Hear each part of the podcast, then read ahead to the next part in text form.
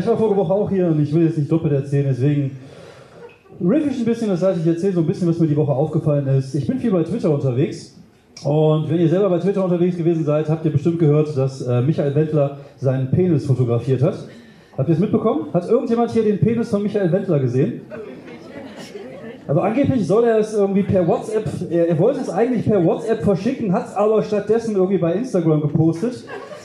Wie doof kann man sein? Und dann hat er es gemerkt und hat es natürlich wieder runtergenommen, aber da gab es natürlich 30.000 Leute, die sich das irgendwie auch angeguckt haben und das Ding direkt gescreenshottet haben und ich habe es gesehen. Und dieses Bild werde ich nie wieder aus dem Kopf kriegen. Und es ist, was, was total schräg ist, also Penisbilder, man kennt das ja, ne? man versucht das ja meist, also ich jetzt nicht, wie gesagt, ich, ich mache das nicht. Mein Handy hat auch keine Makrofunktion, das würde eh nicht funktionieren. Und aber ich, ich würde sagen, normalerweise macht man ja ein Penisbild irgendwie so.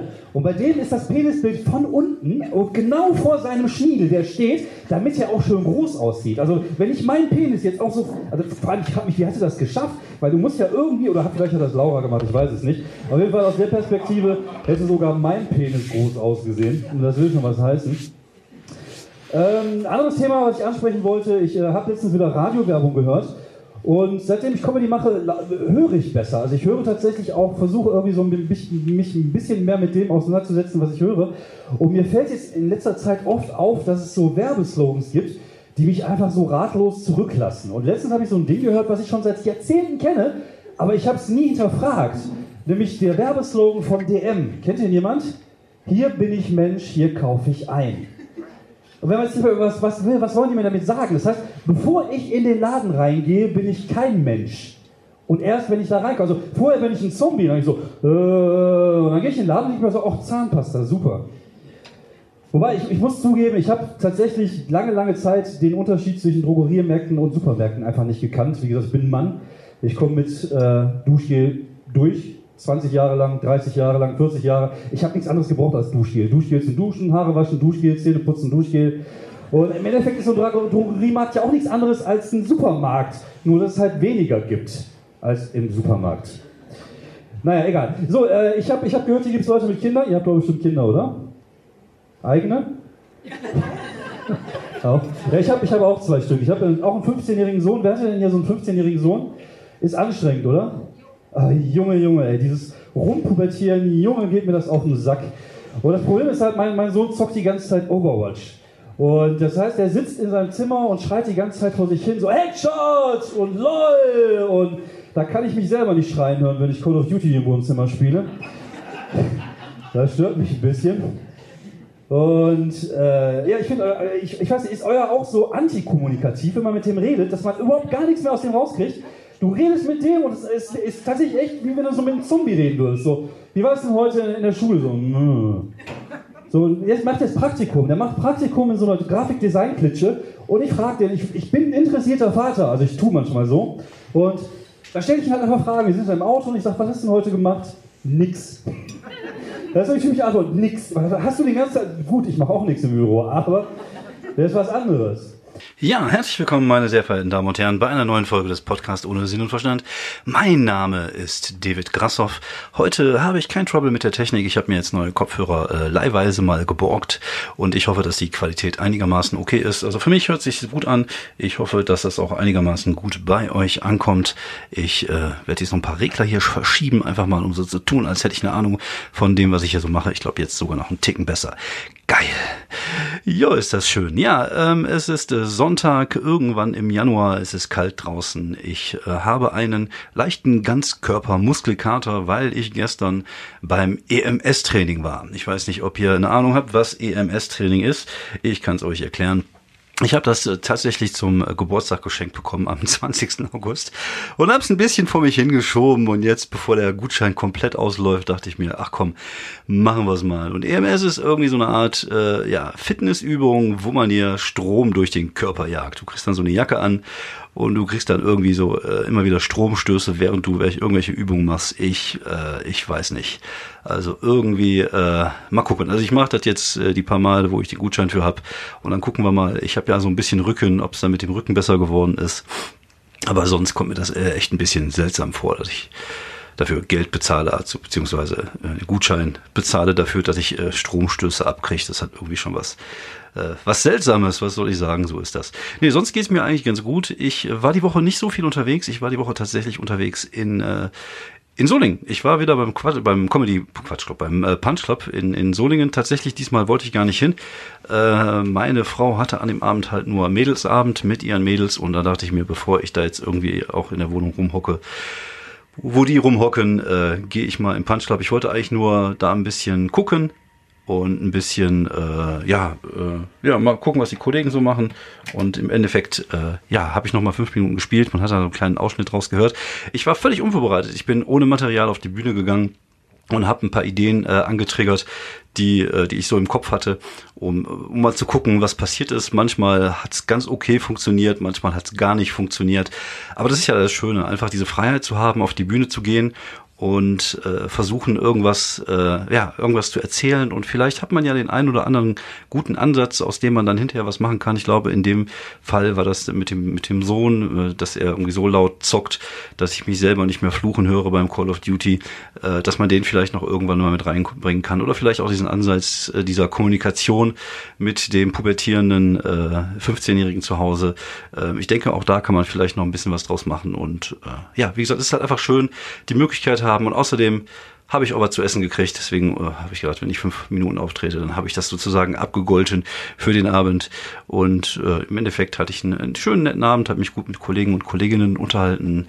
Schöne Grüße dann auch nochmal an alle, die da waren. Und äh, ja, dann war ich ähm, Freitagabend in Willig beim Comedy Funhouse in Willig in der Gaststätte Krücken äh, und war da mit Manuel Wolf, Oetschker Schäbe und äh, Fabian Hinzen. Und ja, war richtig, richtig gut. Die haben richtig Bock gehabt. Wir haben dann zweimal 10, 12 Minuten gespielt und äh, rappelvoll der Laden. Äh, keine Ahnung, wie viel mögen das gewesen sein, so 120 Leute oder so. Aber hat auf jeden Fall richtig, richtig viel Bock gemacht. Ich habe ähm, das mein altes Material, was ich ja wiedergefunden habe, ich glaube, das habe ich ja vorige Woche hier auch mal vorgespielt oder erzählt, äh, mein Vibrator und Otto-Katalog-Bit, was ja irgendwie so uralt ist, habe ich jetzt mit reingenommen ins, äh, ins neue Programm sozusagen als Ergänzung zu meinem äh, Pornogedönse. Und äh, das funktioniert super. Ich habe jetzt auch ein kleines Act-Outchen noch dabei. Ähm, wie gesagt, glaube ich, das, was ich vorige Woche mal vorgespielt hatte, was ich im, ähm, im Punch Club gespielt hatte, funktioniert super, passt jetzt super da rein. Und auch dieses Toilettending, äh, ich habe ja so ein Bit, wo ich irgendwie erzähle, dass ich mir am Pissoir so ein Pissfleck auf die Hose geholt habe und dann versuche, das in so einer in so einer Handfüllmaschine zu, zu trocknen. Das habe ich jetzt irgendwie auch noch mit reingenommen in das äh, Material, in das Bestehende sozusagen. Und äh, das ist cool. Also es ist schön zu sehen, dass so alte Bits ähm, an Qualität gewinnen, wenn man sie ein paar Jahre später spielt oder wenn sie halt einfach in einem ganz anderen Kontext äh, drin sind. Und äh, ja, dieses äh, Pissoir-Bit ist halt einfach so als einzelnes Ding entstanden und hat jetzt tatsächlich auch einen guten Platz gefunden innerhalb des äh, ja des Gebildes, was ich äh, Stand-up-Comedy nenne. Wie gesagt, ich äh, es ist ja so ein organisches Ding, was sich ja immer wieder ändert, was ja aus so vielen kleinen Geschichten ähm, entsteht und es ist halt cool zu sehen, dass es halt immer immer größer wird. Hört sich jetzt komisch an, ne? Aber gut. Äh, die Jüngeren unter uns werden es auch verstehen. Ist cool, ist, wenn man äh, ich äh, verstricke mich hier in, äh, in, in Plattitüden und dabei hatte ich tatsächlich heute zwei Themen, über die ich äh, sprechen wollte. Ich äh, hatte vorhin das mal gepostet bei, bei, äh, bei Twitter, dass ich heute einen Podcast aufnehmen und äh, um, um Themenvorschläge gebeten und normalerweise ist das so ein bisschen so, als wenn ich das hier aus dem Fenster gerufen hätte. Die einzige Antwort, die man dann kriegt, ist so halt die Fresse. Aber diesmal habe ich tatsächlich zwei relativ interessante Themen bekommen, über die ich jetzt gerne ein wenig sprechen möchte. Das erste Thema, was angesprochen ist, worden ist, sind die Selbstzweifel, wie man mit Selbstzweifeln umgeht. Und äh, ich würde gerne sagen können, dass ich jemand bin, der frei von Zweifeln ist, der einfach sein Ding macht, einfach seine Socke durchzieht. Und ich glaube, das sagt man gar nicht so, ne? Aber dann habe ich das jetzt erfunden. Man zieht einfach mal seine Socke durch. Also, ich wäre jemand, der seine Socke durchzieht und einfach sein Ding macht, aber tatsächlich ist es nicht so. Und ich glaube, zumindest bei 80 bis 90 Prozent der Künstlerkollegen, vielleicht in dem Bereich Comedy oder so, haben alle mit dem äh, Thema Zweifeln zu tun. Ich glaube, das gehört einfach mit dazu. Und ich glaube, das ist halt auch einfach wichtig, dass man immer wieder an sich selber zweifelt und dass man sich auch immer wieder hinterfragt. Ich glaube, gerade Stand-up-Comedy oder auch andere Kunstformen wie zum Beispiel Poetry Slam leben natürlich auch ein bisschen ähm, von der Selbstreflexion, von dem Bild, was man von sich selber hat. Und deswegen ist es auch äh, durchaus wichtig, an sich zu zweifeln und durchaus wichtig, an, an äh, sich selber immer und immer wieder zu hinterfragen. Also ich habe das tatsächlich ständig. Ich glaube, früher noch schlimmer als heute. Also ich habe auch immer so Phasen, wo ich mir denke, so fuck, ich bin jetzt schon 47. Was ist das für ein Geräusch? Ich glaube, der Kollege, äh, der Nachbar unten ist gerade duschen, da läuft hier gerade Wasser durch. Egal, äh, ist halt so, ist halt ein Podcast. Ähm, ich, äh, ja, ich äh, ständig, also ich, ne, ich denke auch immer darüber nach, ich denke mir so, fuck, du bist jetzt fast 47, bist du nicht zu alt für den Scheiß, vielleicht ach, lass es doch einfach sein, du hast eh keine Zukunft mehr. Und ne, man ständig, also ich habe ständig auch diese Zweifel und, und auch mit dem Solo und ist das Solo gut genug oder, oder kriege ich das irgendwann mal auf die Kette, mal ein vernünftiges Solo hinzukriegen? Bin ich überhaupt gut? Bin ich eigentlich scheiße? Und ich habe ich ständig, ich hinterfrage ständig, was ich mache. Und ich finde, das ist auch bis zu einem gewissen Rahmen ist das auch okay. Ich glaube, das Problem ist, ist, wenn du durch deine Selbstzweifel gehemmt bist. Also wenn du, wenn du nicht mehr, äh, wenn du nicht mehr künstlerisch arbeiten kannst, weil du halt diese Zweifel hast. Ich glaube, das ist der Punkt, wo, wo das dann einfach nicht mehr gesund ist, wo dann irgendwie, wenn man so krankhaftes Selbstzweifeln hat, dann ist das, äh, ist das etwas, was dich in der Kunst auch einfach hemmt. Also ich, ich finde tatsächlich, inzwischen habe ich es gelernt, dass ich diese Selbstzweifel und natürlich auch diese Abende, die nicht so gut laufen. Also das ist ja auch, ne, das ist ja ein Teufelskreis. Also du zweifelst an dir selber, hast einen Abend, der Kacke läuft und zweifelst noch weiter an dir selber. Auf der anderen Seite hat man auch relativ schnell wieder einen Hoch. Wenn du so zwei, drei Abende hast, wo du geil bist, bist du halt auf einmal der König der Welt. Und du da musst aufpassen, dass du halt nicht irgendwie nach oben ausschlägst oder nach unten ausschlägst. Weil ich glaube, wenn du nach oben ausschlägst, dann äh, äh, denkst du dir, bist du so geil, dass du nichts mehr machen brauchst. Und wenn du nach unten ausschlägst, denkst du, ach, das hat doch alles keinen Zweck. Ich lass den Scheiß jetzt einfach und keine Ahnung, mach Puppen Spiel oder einfach Witze von Facebook. Das ist halt nicht so viel Arbeit, dann muss ich mir die nur merken. Ich, ich glaube, du musst halt die, diese, diese Zweifel, die du hast, die müssen dich halt motivieren. Ich glaube, der Punkt, der einen guten Künstler ausmacht oder der vielleicht jemand ausmacht, der äh, als Künstler sich weiterentwickelt, weil gut ist natürlich immer auch eine Sache der Perspektive, aber de, um dich als Künstler weiterzuentwickeln, um dich zu verbessern, um, um, um auch vielleicht sich zu ändern, ist es halt wichtig, an sich zu arbeiten und, und Dinge zu machen, neue Dinge zu machen, alte Dinge wieder neu äh, umzubauen, wie ich das jetzt zum Beispiel gemacht habe. Aber es ist halt einfach wichtig, das zu machen. Und ich, ich, äh, ich glaube, es ist ähm, immer ein wichtiger Punkt im Leben eines Künstlers, wenn man merkt, dass diese Zweifel und dieses Versagen einen tatsächlich auch weiterbringen können. Also dass einen das motiviert, weiterzumachen und besser zu werden. Und ich glaube, äh, das ist halt einfach wichtig, dass man diese Zweifel hat. Wie gesagt, die hat einfach jeder. Man muss halt einfach nur lernen, aus diesen Zweifeln Energie zu schöpfen, um weiter an dem zu arbeiten, was man gerne macht. Also ich, gerade im, ich kann natürlich immer nur von dem sprechen, was ich tue. Also Stand-up-Comedy ist eigentlich eine geile Position. Wir gehen auf die Bühne und, und machen zehn Minuten, erzählen wir was und die Leute finden das witzig und man hat einfach einen schönen Abend zusammen. Das ist eigentlich ein Glück, das machen zu können. Also äh, Künstler zu sein ist was total Tolles. Also auch ob du jetzt Musiker bist oder oder oder keine Ahnung Poetry Slammer und du kannst die Leute mit einem mit einem guten Text mitnehmen. Das ist halt immer ein schönes schönes Ding. Es ist halt auch ein ein schönes gemeinsames Ding und es ist ein großes Glück, dass wir das machen können und machen dürfen. Es gibt so viele Menschen auf der Welt, die das nicht kennen, die diesen Augenblick nicht kennen, wenn man auf einer Bühne steht und, und was erzählt und die Le Leute finden dich, finden dich witzig oder finden das witzig, was du erzählst, weil du bist eigentlich gar nicht wichtig in dem Augenblick. Es ist halt einfach so dieses Zusammenspiel von dem, was du erzählst, wie du dich gibst und, und wie die Leute darauf reagieren. Und das ist einfach ein schönes, schönes Gefühl, das ist ein tolles Gefühl. Das ist auch das Gefühl, was uns alle so ein bisschen süchtig macht, weil wir natürlich als Künstler auch alle ein starkes Ego haben, weswegen diese Zweifel natürlich auch sehr, sehr an uns nagen. Und äh, wir müssen uns, glaube ich, auch öfters mal gewahr sein, dass wir ein großes Glück haben, dass wir das machen können. Klar, jeder, nicht jeder von uns hat das Glück, das auf einem Niveau machen zu können, jede Woche vor 400, 500 Leute irgendwas zu machen, aber auch im kleinen Rahmen ist das doch okay. Und ja, klar, nicht jeder kann davon leben, ich kann es auch nicht äh, siehe letzte Folge. Und aber trotzdem ist es halt ein Glück, das machen zu dürfen. Und wenn es nur im kleinen Rahmen ist und wenn es nur Kleinkunst ist, es ist halt alles äh, schön und äh, wir sollten dafür dankbar sein, dass wir das machen. Und wenn wir so diese Dankbarkeit auch ein Stück weit spüren, auch für das, was man bisher erreicht hat in seiner Künstlerkarriere, auch wenn es vielleicht nicht äh, das ist, was man sich in seinen kühnsten Träumen äh, erträumt hat, aber es ist trotzdem, hat man was erreicht und es ist halt einfach äh, ja, ein erhabenes Gefühl, das machen zu dürfen und das Glück zu haben, damit sogar vielleicht Geld zu verdienen oder, oder sich einen Teil seines Lebensunterhalts äh, bezahlen zu können. Und dafür sollten wir einfach dankbar sein. Und dass nicht jeder äh, durch die Decke geht und sich vielleicht die, dieser, dieser Druck, den man sich manchmal selber macht, zu sagen, ich muss jetzt Erfolg haben, ich muss jetzt Erfolg haben, ist eigentlich Bullshit. Du musst einfach diese Kunst lieben, die du machst, sie machen und dann gucken, wohin der Weg hinführt. Das ist ja das Motto meines meines Podcasts und ich glaube tatsächlich, das ist halt so. Ne? Ich, äh, ich, ich, ich glaube einfach, dass die, äh, dass, dass das Ziel dich auch gar nicht so glücklich macht, dass der Weg dich glücklich macht. Das hört sich an wie vom Glückskeks, aber es ist tatsächlich so. Also jeder von uns kennt ja dieses sich irgendwas wünschen, irgendwas wünschen und dieser Wunsch ist halt einfach geil und es ist schön und wenn du weißt, du kriegst es bald, ist es noch geiler und dann hast du es und dann ist es vorbei. Und ich glaube, das Gleiche ist teilweise auch mit Erfolg. Ich glaube, das Positive an Erfolg ist, dass du, wenn du als Künstler erfolgreich bist, dass du dann plötzlich einfach das machen kannst, worauf du Bock hast. Und dass du vielleicht auch coole Angebote bekommst, die du vorher nicht hattest. Und aber auch da ist es halt einfach wichtig, äh, einfach den Weg zu folgen, den du immer gefolgt bist. Also die Sachen zu machen, worauf du auch Lust hast und die dich glücklich machen und die dir Spaß machen. Und ähm, ja, dann äh, ist das mit den Selbstzweifeln es ist immer noch okay. Ich glaube auch, dass viele Leute, die, die Erfolg haben, viele Selbstzweifel haben, weil sie natürlich irgendwo sind und vielleicht Angst haben, dass sie da gar nicht hingehören. Es gibt ja dieses, äh, für das ich jetzt aber kein, nicht das passende Wort finde. Es gibt dafür tatsächlich einen Begriff. Ihr werdet es wahrscheinlich wissen. Es ist äh, Imposter-Syndrom. Also ich glaube, das ist jetzt irgendwie so halb Englisch, halb Deutsch, dass man das Gefühl hat, dass man da gar nicht hingehört, wo man gerade ist, weil man das eigentlich gar nicht verdient hat.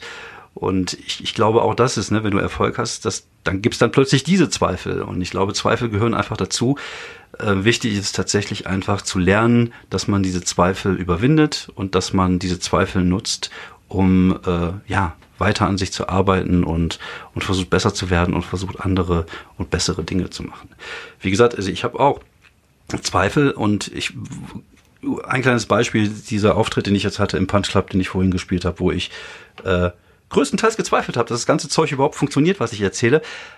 Aber es ist mir dann auch egal. Ich gehe dann einfach raus, ich mache dann einfach und versuche dann halt, äh, auch wenn du jetzt vier Minuten geredet hast und ein Gag war ganz okay, dann weißt du, okay, da kannst du vielleicht was das aufbauen. Dann war, hat es sich doch schon gelohnt. Und die Zweifel, die man vorher hatte, und klar, ich habe mir vorher auch gesagt, so, oh, ich gehe auf die Bühne, das wird alles nicht funktionieren. Aber trotzdem haben die sich ja gelohnt. Und es war ja nicht scheiße. Und man stirbt ja auch nicht davon.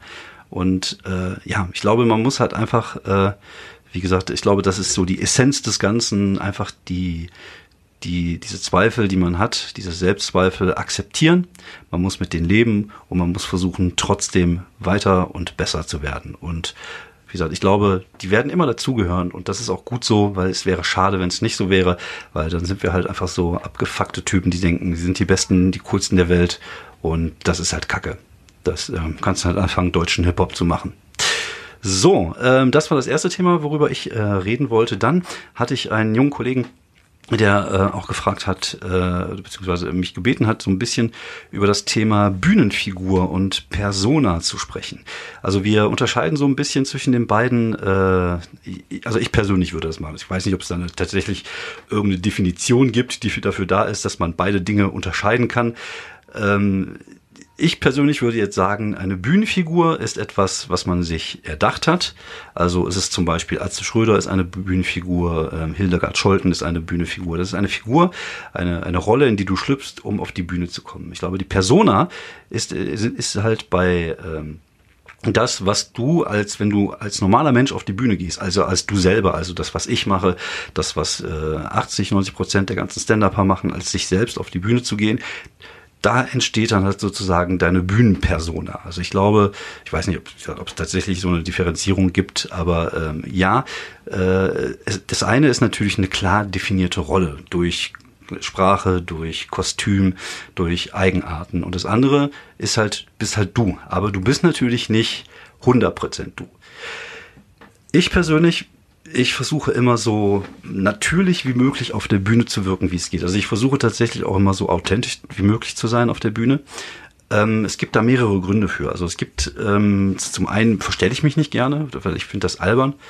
Und zum anderen, äh, ich glaube, das ist auch so ein Stück weit mein, meinen Reiz als Künstler vielleicht aufmacht, dass ich einfach ehrlich bin, dass ich einfach auch das sage, was ich denke auf der Bühne und dass ich auch versuche, den Humor zu transportieren und dass ich halt so authentisch wie möglich auf der Bühne wirke. Und das entsteht halt natürlich durch verschiedene, durch verschiedene Sachen. Es entsteht natürlich dadurch erstmal, dass ich nicht den Text auswendig kenne. Also ja, ich sag mal, wenn man sich meine Bits anhört, dann werdet ihr sehen, dass da 80 Prozent immer gleich klingen aber ich versuche es halt einfach so zu erzählen, wie ich es in der Runde erzähle. Ich glaube, das ist immer so die, die höchste Kunstform, ist es einfach auf der Bühne zu sein und so zu sein, wie wenn man mit seinen Kumpels ist und die Geschichte erzählt und äh, dass man halt so natürlich dabei wirkt wie möglich halt man. Man darf die Geschichte nicht einem Publikum erzählen, sondern einfach nur seine Kumpels und dann wirkt man authentisch. Und diese Authentizität macht dich halt äh, relatable. Ich weiß jetzt gerade den deutschen Begriff nicht. Das heißt, die Leute erkennen sich in dich wieder, in dir wieder, erkennen die Situation wieder kennen diese Situation, wenn man irgendwo in der Küche steht und irgendjemand erzählt gerade eine lustige Geschichte. Und äh, wenn du dann noch die Themen dazu hast, die äh, zum Beispiel in meinem Fall halt mit den Kindern zu tun hat oder meine Sicht auf Sachen oder übers Älterwerden, übers Vetterwerden oder, oder Geschichten, die mir einfach passiert sind, die ich natürlich dann ein bisschen übertreibe, dann äh, merken die Leute halt schon, dass das ehrlich ist, was du da oben erzählst. Und dadurch wirkt deine Bühnenpersona halt ehrlich. Und ich glaube, das ist halt das, was mir, was, was mein Erfolg würde ich jetzt nicht sagen, weil ich bin nicht erfolgreich. Aber das, wie ich funktioniere, hat schon einen großen Teil damit zu tun, halt über die, die, die Bühnenpersona. Aber es ist halt jedem natürlich, jeder Künstler muss natürlich für sich diese Persona selber finden. Also die Persona entsteht ja durch alle Faktoren. Sie entsteht durch die Art des Materials, die du hast, äh, die Themen, die du besprichst, ähm, die, ähm, die ähm, über die Art und Weise, wie du redest. Also es gibt ja Kollegen, die auch langsam reden. Es ist halt die Frage, ne? Also wenn zum Beispiel jetzt jemand, äh, einen Kollege hast, der so, so redet wie Rüdiger Hoffmann, das ist natürlich für 10, 15 Minuten vielleicht ganz amüsant. Die Frage ist, trägt das halt auch einen ganzen Abend? Oder auch, wenn du zu hektisch bist, wenn du die ganze Zeit rum äh, auf der Bühne wie so ein Flummi oder so rumhüpfst, ist das dann äh, für 10 Minuten vielleicht ganz nett, aber kann natürlich für eine Stunde anstrengend sein. Also man muss halt gucken, dass man da äh, ja dein sein Ding findet sozusagen aber versucht immer so ehrlich wie möglich zu sein. Das Problem ist aber, auf der anderen Seite gibt es natürlich auch die Industrie. So, und äh, da kommen wir wieder zum Thema. Die Industrie möchte gerne einfache USPs haben. USPs sind sogenannte Unique Selling Points. Das bedeutet, die möchten dich gerne in ihrer Agentur haben, weil du der lustige Fette bist oder weil du der lustige Kanacke bist oder du bist die bitchige äh, Uschi oder ne, die müssen, du musst halt irgendwie so zwei, drei Worte haben, die dich selber definiert. Aber das ist halt einfach so ein urdeutsches Ding. Gut, ich, ich denke mal, es wird es natürlich auch in anderen Ländern auch geben, dass, dass so Schubladendenken existiert. Ich glaube, das ist einfach menschlich. Aber wenn man sich zum Beispiel Stand-up in den USA oder in den, in den in, in England anguckt oder auch in anderen Ländern, dann äh, wird ein, ein Comedian eher über die Art und Weise, wie er Stand-up-Comedy macht, definiert. Also über die Attitüde, ob es jemand ist, der eher One-Liner macht oder ob das jetzt jemand ist, der lieber Storytelling macht oder oder ob das jetzt jemand ist, der äh, der edgy ist oder der der soziale Themen anspricht. Darüber werden die Künstler definiert und bei uns brauchen wir halt immer noch gewisse Schubladen. Ich, ich bin der Hoffnung und ich hoffe auch, dass sich das bald so ein bisschen äh, erledigt haben wird. Ich, ich hoffe mal auch, dass gerade die Industrie merkt, dass es halt schwierig ist, äh, Stand-up, wie viele von uns den machen, in, in Schubladen zu stecken, weil wir ja, was, was soll man immer sagen? Bin ich der Dirty Old Man? Ist das jetzt so die Schublade, wo ich reingehöre? Aber ich würde zum Beispiel auch gerne mal ernstere Themen besprechen. Vielleicht passe ich dann da gar nicht mehr rein. Oder, oder wie definiert man mich? Und, und, und was ist mein Verkaufspunkt? Und das ist halt das Problem, dass da zwei Welten aufeinander stoßen. Auf der einen Seite die, die dich gerne verkaufen möchten, weil du ein gutes Produkt bist. Aber das muss halt einfach gehalten sein und auf der anderen Seite äh, du als Künstler, der dich halt nicht nur über ein Ding definieren lassen willst. Vor allem das Schlimme ist ja tatsächlich, wenn du einmal diese Rolle hast, du kommst da halt einfach nicht mehr raus. Und wenn du einmal in dieser Schublade drin steckst, dann bist du halt da drin und dann wird äh, ja wirst du halt immer da reingesteckt. Dann bist du halt der lustige äh, Klomann, dann bist du halt die assige Fette und und dann bleibst du halt einfach da drin stecken. Und das ist halt die große Gefahr. Und deswegen sollte man halt gucken, wenn man eine Bühnenpersona baut sozusagen. Also wenn man sich eine Bühnenpersona ausdenkt oder wenn die entsteht durch das, was du tust und das, was du erzählst und wie du es erzählst, dann sollte man aufpassen, sich nicht allzu sehr in eine Schublade stecken zu lassen, auch wenn manche Leute das wahrscheinlich gut finden, einfach weil sie dann was aus dir machen können. Aber ich glaube, wir, wir befinden uns in einer Zeit, in der sich das jetzt äh, langsam wandeln wird. Ich glaube, dass es jetzt auch mehr um die Qualität geht und, und vielleicht auch mehr um die äh, potenzielle Zielgruppe. Und ich glaube, da äh, wird sich hoffentlich auch was ändern im, im, im, in der Comedy, also auch in der Stand-up-Comedy, auch seitens von der Industrie und seitens von Management, die dann vielleicht mehr auf andere Dinge achten, als einfach äh, auf eine Schublade, in der man, der man euch, in der man mich reinstecken kann, um darauf halt ein, daraus ein gutes Produkt zu machen. Vor allem, weil die Vertriebswege halt heute, heutzutage ganz andere sind. Früher gab es halt nur Fernsehen, dann hat es halt nicht so viele Möglichkeiten, einen Künstler zu präsentieren. Deswegen muss es halt für die Massen machen, deswegen muss es halt massenkompatibel sein und halt kleinster gemeinsamer Nenner. Dann machen wir es halt einfach schön einfach. Das ist jetzt der Fette und der macht fetten Witze. So, und das funktioniert. Und äh, aber das ist halt die Art von, von Comedy, die wir eigentlich gar nicht mehr sehen wollen. Und äh, da, da wird sich was ändern und ich glaube tatsächlich, dass wir da auf einem guten Weg sind. Deswegen, wenn ihr über eine Persona nachdenkt, also wenn ihr denkt, was ihr auf der Bühne darstellen wollt, kann ich nur sagen, es ist am besten, wenn ihr euch selber darstellt. Also wenn ihr euch versucht, weniger über, über ein Aussehen oder über ein äh, über eine, äh, keine Ahnung, sprachliches Ding oder was auch immer, durch ein Kostüm, durch eine Verkleidung, sei es jetzt eine, eine physische Verkleidung, die man sieht, oder sei es irgendwas Sprachliches oder sei es irgendwas, ein so ein Ding, woran man euch festmachen kann. Ich finde das schwierig. Ich glaube, ihr solltet euch über das definieren, wie ihr Sachen seht, wie ihr Beobachtungen durchführt, was ihr für eine Meinung zu verschiedenen Themen habt und über das, was ihr erlebt habt. Und daraus macht halt einfach Witze und lustige Geschichten. Und ich glaube, das wird halt für ein Publikum immer besser funktionieren. Und ich glaube, das ist auch die Zukunft des, äh, des, des Stand-ups, was sich so in diese Richtung mehr entwickeln wird, dass es halt alles ein bisschen persönlicher ist. Ich hoffe es zumindest. Also ich, äh, ich kann es nur, äh, ich kann es nur hoffen.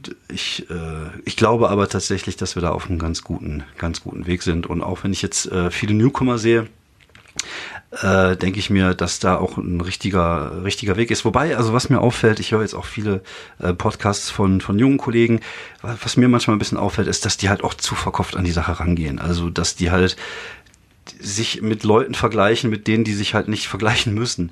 Und dass die halt immer noch vergessen, dass äh, Comedy auch ein Stück weit eine Dienstleistung ist. Also du gehst raus, du bringst Leute zum Lachen. Und ja, wir haben alle einen gewissen Anspruch an der Comedy. Wir wollen halt alle nicht Hack sein und äh, wir wollen alle nicht äh, Witze erzählen aus dem Internet und wir wollen halt keinen Stand-up machen. Aber auf der anderen Seite ist, wenn man sich zu sehr drin versteift, einfach so Thema, das Thema hat noch nie einer gemacht. Vielleicht ist das auch so, weil das Thema halt einfach uninteressant ist. Vergesst niemals, ihr dürft niemals vergessen, dass ihr einfach nur Leute zum Lachen bringen sollt. Und die Leute, die viel Comedy konsumieren, sind in, der, in den Städten vielleicht ein paar jüngere Leute. Aber außerhalb der Städte hast du eher so Ü30-Publikum. Das, was die, was die junge, hippe Comedians aus Berlin gerne mal die Alten nennen. Aber die Alten werden irgendwann dann dein Publikum sein und dann irgendwann vielleicht auch deine Rechnung bezahlen. Deswegen sollte man schon versuchen, irgendwie äh, ja lustig zu sein und nicht einfach nur äh, so sehr in sein in sein äh, in sein Bild von Stand-up behaftet, dass man irgendwie unbedingt jetzt der nächste Louis C.K. oder oder Bill Burr sein will will und und das funktioniert hier nicht. Das funktioniert nicht in Deutschland. Das wird auch erstmal 20 Jahre noch dauern, bis es funktioniert. Es gibt erst seit ein paar Jahren Stand-up in Deutschland. Die Leute brauchen erstmal Zeit und euer fucking Job ist rauszugehen, lustig zu sein, die Leute zu unterhalten und das auf einem guten Niveau. Und das kann man auch machen, äh, ohne Hack zu sein, ohne über, über, über die Bahn zu sprechen, ohne über Tinder zu sprechen und, und ohne jetzt äh, Facebook-Sprüche oder, oder was weiß ich äh, äh, rauszuhauen oder Nein-Gags-Gags, sondern einfach nur, indem ihr euch treu bleibt, indem ihr eure Sicht auf das Leben, eure Beobachtungen und, und, und das, was euch ausmacht, hat auf die Bühne bringt und das versucht lustig zu machen.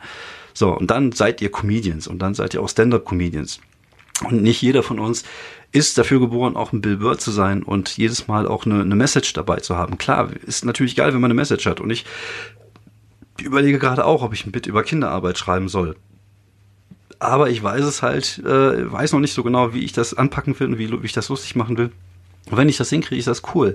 Aber im Endeffekt will ich halt einfach nur erstmal Leute zum Lachen zu bringen. Wenn ich sie dabei noch zum Nachdenken anbringen kann, super. Und äh, ja, einfach mal nicht so verkopft an die Sache rangehen. Es geht einfach immer nur darum, Leute zum Lachen zu bringen. Und das vielleicht auf eine coole Art und Weise. Und wenn wir das schaffen, dann wird auch Comedy in Deutschland weiterkommen. Und ich bin da aber ganz zuversichtlich. Wie gesagt, ich glaube, es gibt da viele Leute draußen, die auf einem guten Weg sind. Und äh, ein paar davon hören diesen Podcast. Deswegen vielen Dank nochmal fürs Zuhören. Ähm, es hat mir sehr viel Freude bereitet. Heute auch wieder ein bisschen Comedy-lastig. Ich bin gerne dafür da, wenn ihr meine Meinung zu verschiedenen Themen hören wollt, schreibt mir einfach in den Podcast. Äh, ist nicht einfach, jede Woche 30 Minuten Content auf die Menschheit loszulassen. Deswegen äh, freue ich mich über eure Ideen, über eure Anregungen, über, über euer Lob. Und ich wünsche euch eine schöne Restwoche und mit ein bisschen Glück hören wir uns auch nächste Woche hier wieder beim Podcast ohne Sinn und Verstand. Mein Name ist David Grassoff und ich wünsche euch eine wunderbare Woche. Macht's gut.